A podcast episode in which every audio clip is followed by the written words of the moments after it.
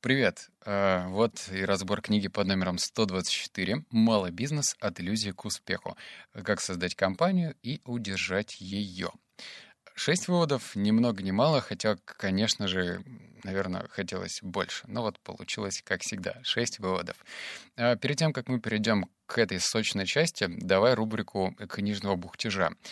Я почему выбрал такую книгу? Потому что, знаешь, это такие своеобразные отголоски из э, школьного периода, когда тебе кажется, что ты пропустил несколько занятий, ну, например, там, три урока алгебры, и дальше понять, что вообще происходит, просто нереально. Какие-то тангенсы, котангенсы, синусы, косинусы, ты вообще это пропустил. И то, что рассказывает для тебя предпри... Ой, предприниматель, учитель, непонятно. Здесь та же самая история. У меня немалый опыт создания малого бизнеса, но мне кажется, что где-то что-то я делаю вообще неправильно.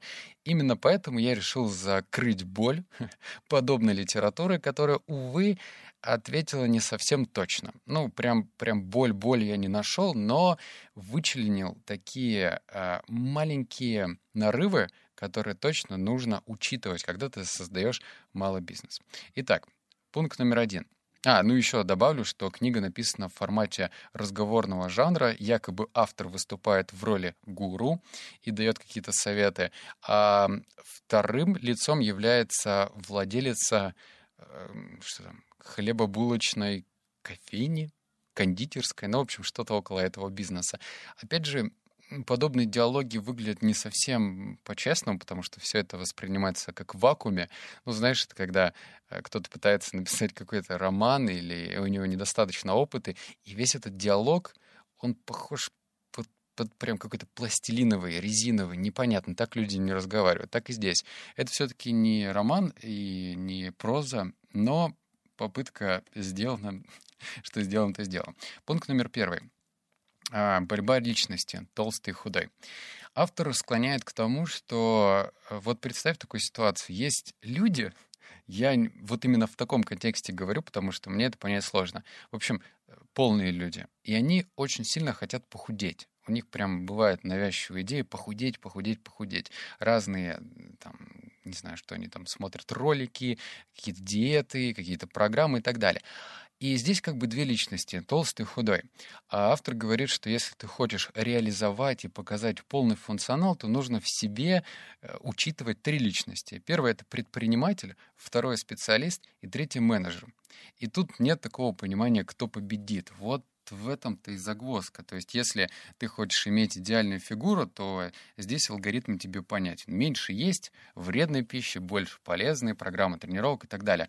А, блин, специалист, менеджер, предприниматель и автор м, рассказывает о том, что вот эти личности начинают конфликтовать. Специалист все время тянет одеяло на себя и говорит, я все сам, мы сами с усами все сделаем отлично. Менеджер пытается чем-то как-то руководить, э, и все это тоже идет из рук вон плохо. А предприниматель — это тот, кто грезит какими-то глобальными идеями.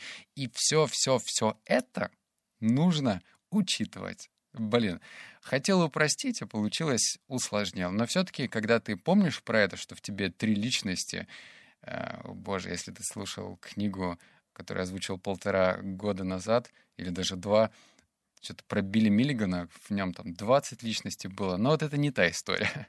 Три личности и все в порядке. Пункт номер два. Проще говоря, ваша обязанность подготовить себя и свой бизнес к росту, а это значит получить достаточно знания для того, чтобы основа бизнеса и его структура могли вынести дополнительную нагрузку по мере роста. И как невелика кажется ответственность, у вас просто нет другого выбора, если ваш бизнес должен расширяться.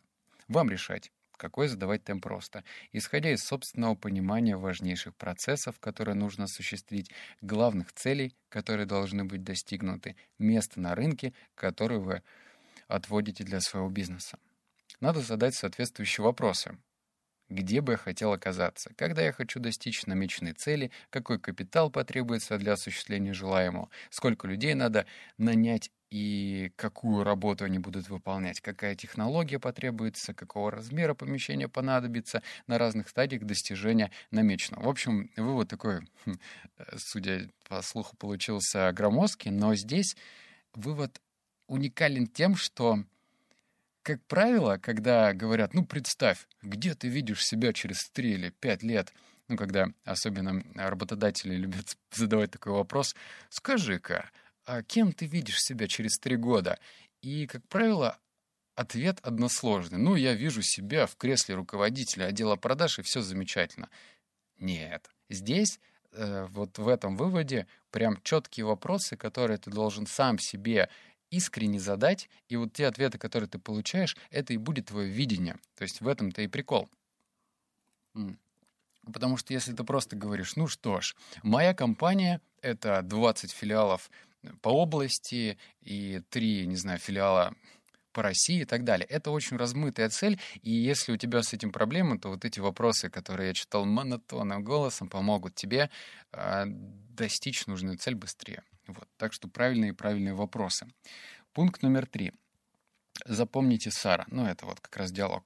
Запомните Сара. Любой план лучше, чем его отсутствие, потому что в процессе определения будущего плана начинает превращаться в реальность. Реальность э, внешнюю и реальность внутреннюю, которую вы способны создать здесь, на своем предприятии.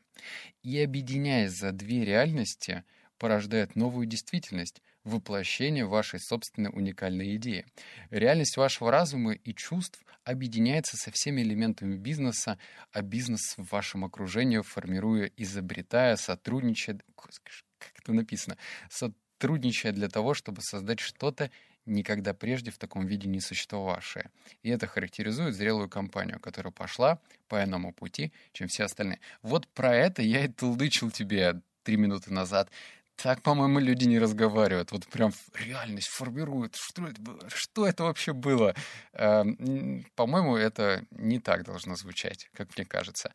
Но вот про другое. Про то, что эм, здесь есть две крайности. Кто-то до дыр записывает, вычеркивает, снова записывает бизнес-планы и просто молится на них, считая, что это, ну, не знаю, какая-то дорожная карта, которая приведет к успеху. Другие же люди, типа меня, плюют на все и просто идут, делают, но в то же время это какая-то дикая неопределенность, потому что, ну, страх-то никуда не уходит, что тебя ждет дальше. То есть это такая правильная дурость, которая тебя мотивирует и заставляет двигаться дальше. Но, но, но, но.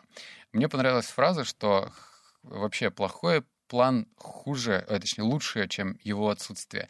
Если ты представляешь какую-то картину, я сейчас потихонечку, помаленьку начинаю все-таки заставлять себя писать какой-то план.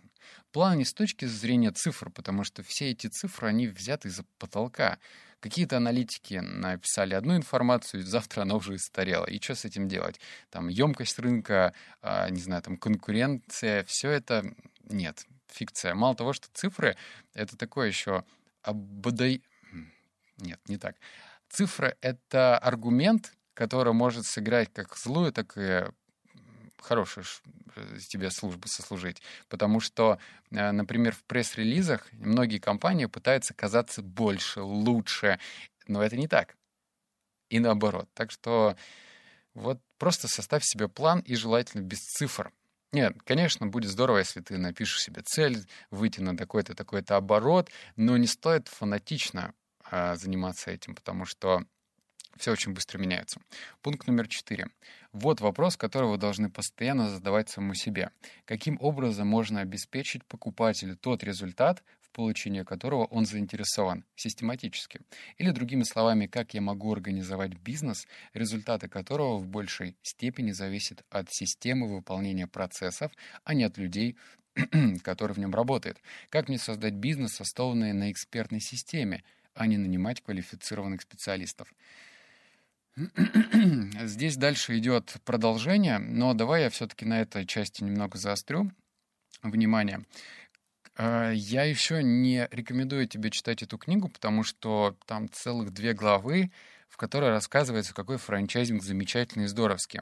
За счет того, что книга написана давно, наши ушлые и зарубежные предприниматели еще не успели а, сильно испортить слово франшиза, потому что э, франшиза это просто ну, не знаю, небо и земля в, во многих пониманиях. Для кого-то франшиза — это купить, не знаю, что-то где-то в каталоге увидеть за 100 тысяч рублей, а потом надеяться получать 100 тысяч в месяц. То есть и такое бывает. Для других франшизы это как минимум Burger King, Макдональдс, которые стоят просто неимоверных денег, и к тебе требования огромные э, тоже выставляются. И это тоже франшиза. Вроде об одном и том же, но нет. Так что если ты прочитаешь эту книгу и подумаешь, так легко можно купить франшизу за 300 тысяч рублей, ничего не делать и зарабатывать деньги, то нет. Не надо этого делать. Франшиза за тебя это не решит. Но опять же, этот вывод про другое. А, он про то, что как мне создать бизнес, основанный на экспертной системе, а не нанимать квалифицированных специалистов. Потому что квалифицированные специалисты стоят дорого, сильно дороже, но в то же время, как тебе придумать такую схему обучения, с помощью которой новички смогут быстро включиться и быстро э, находиться на нужном для тебя уровне в плане квалификации. То есть если они просто будут балду пинать и делать как бы, то это будет плохо, как для тебя, так и для бизнеса. Но в то же время, если они будут двигаться по, э, по тому мануалу, который ты для них приготовил, будет лучше. Ну и продолжение. Бизнес, в котором царит порядок, дает вашим клиентам уверенность в том, что ваши, ваши сотрудники знают свое дело.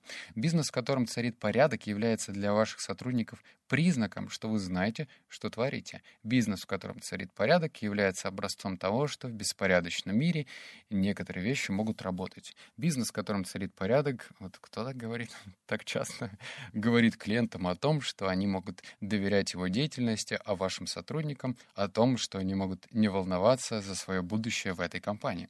Бизнес, в котором царит порядок, свидетельствует о том, что в нем присутствует структура. Ну, как это понятно в продолжении про порядок. Порядок э, в хорошем смысле этого слова, что все, что должны делать твои коллеги, сотрудники, это в идеале где-то документировано.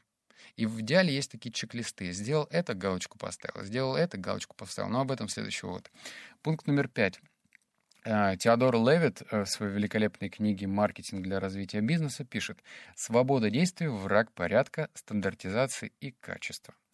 Если идея с синим костюмом работает, надевайте его каждый раз, когда вы обращаетесь а, когда вы общаетесь с покупателем. Так говорят сторонники порядка. Если фраза «Здравствуйте, вы были у нас раньше» действует на покупателя лучше, чем любая другая, испробованная вами, произнесите ее каждый раз, произносите ее каждый раз, когда приветствуете клиента. Правильно для сторонников порядка.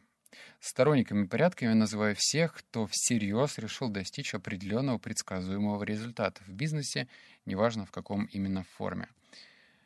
О, ну, понятно, да? Что любые действия, они должны быть и не только вкусовщиной, потому что бывает, когда... Вот я сейчас, например, читаю книгу «99 франков», и там ну, как раз-таки антитезис, когда главный герой говорит, что все боссы мудаки, и они выставляют свои требования, потому что они считают только так, а не иначе. Ну, вот у них есть жизненный опыт, возможно, он крутой, возможно, не очень, но все-таки надо делать вот так-то. Но это тоже, ну, как бы не лучшее решение, потому что если ты э, пишешь инструкции «делай это, это и это», и это еще не оттестировано никак, ну, тут про костюмы рассказывается, например, что они выяснили, что сотрудник в синем костюме, не знаю, как они это выясняли, а, вызывает больше доверия в плане продаж. Ну, это очевидно, хотя если сотрудник в оранжевом костюме, наверное, да.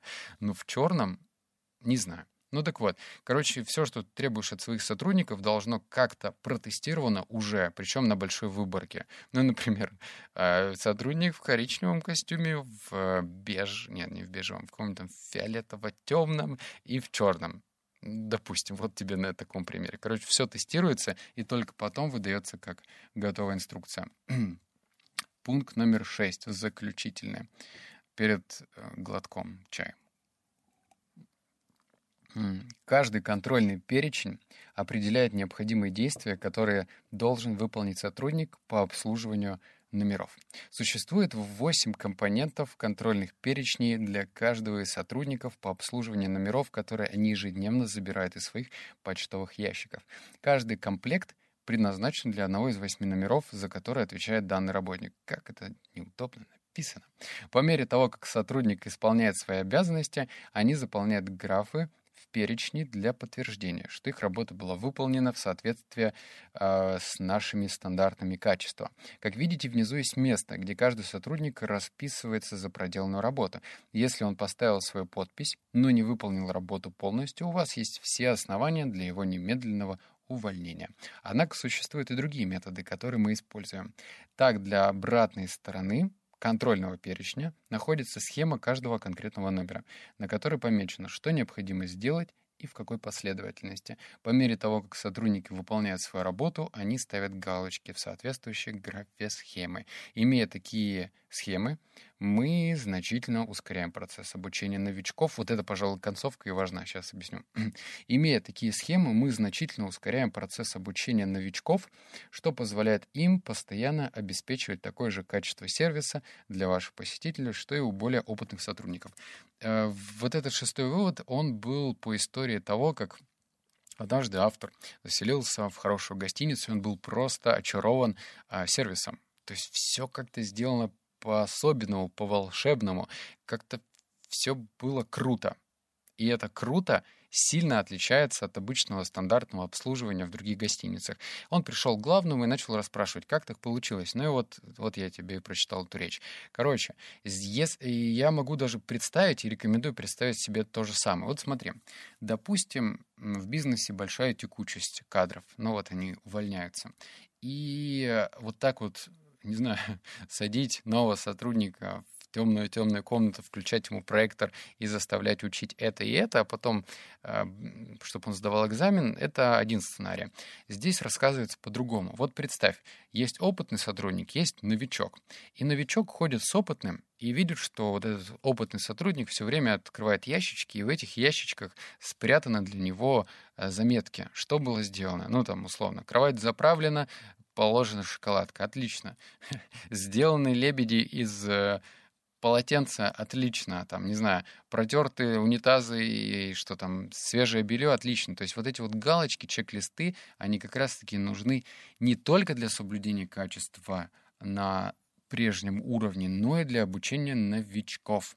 И примитивная такая штука висит обычно в туалетах торговых центрах, если ты обращал внимание, в следующий раз зайди, оглянись по сторонам и видишь такую листочек заламинированный. Он висит на стенке, и там написано «Галина Михайловна, э, уборка с 9 до 10, там унитазы плюс, раковины плюс». И вот все-все-все вот в таком духе. Это очень такая примитивная формочка, но, опять же, она показывает, кто за что несет ответственность. Здесь речь про другое. И про обучение, и про то, что качество было на высоте. В общем, как понятно по выпуску, он такой, ну, в смысле книга, Наверное, есть лучше книги по началу бизнеса.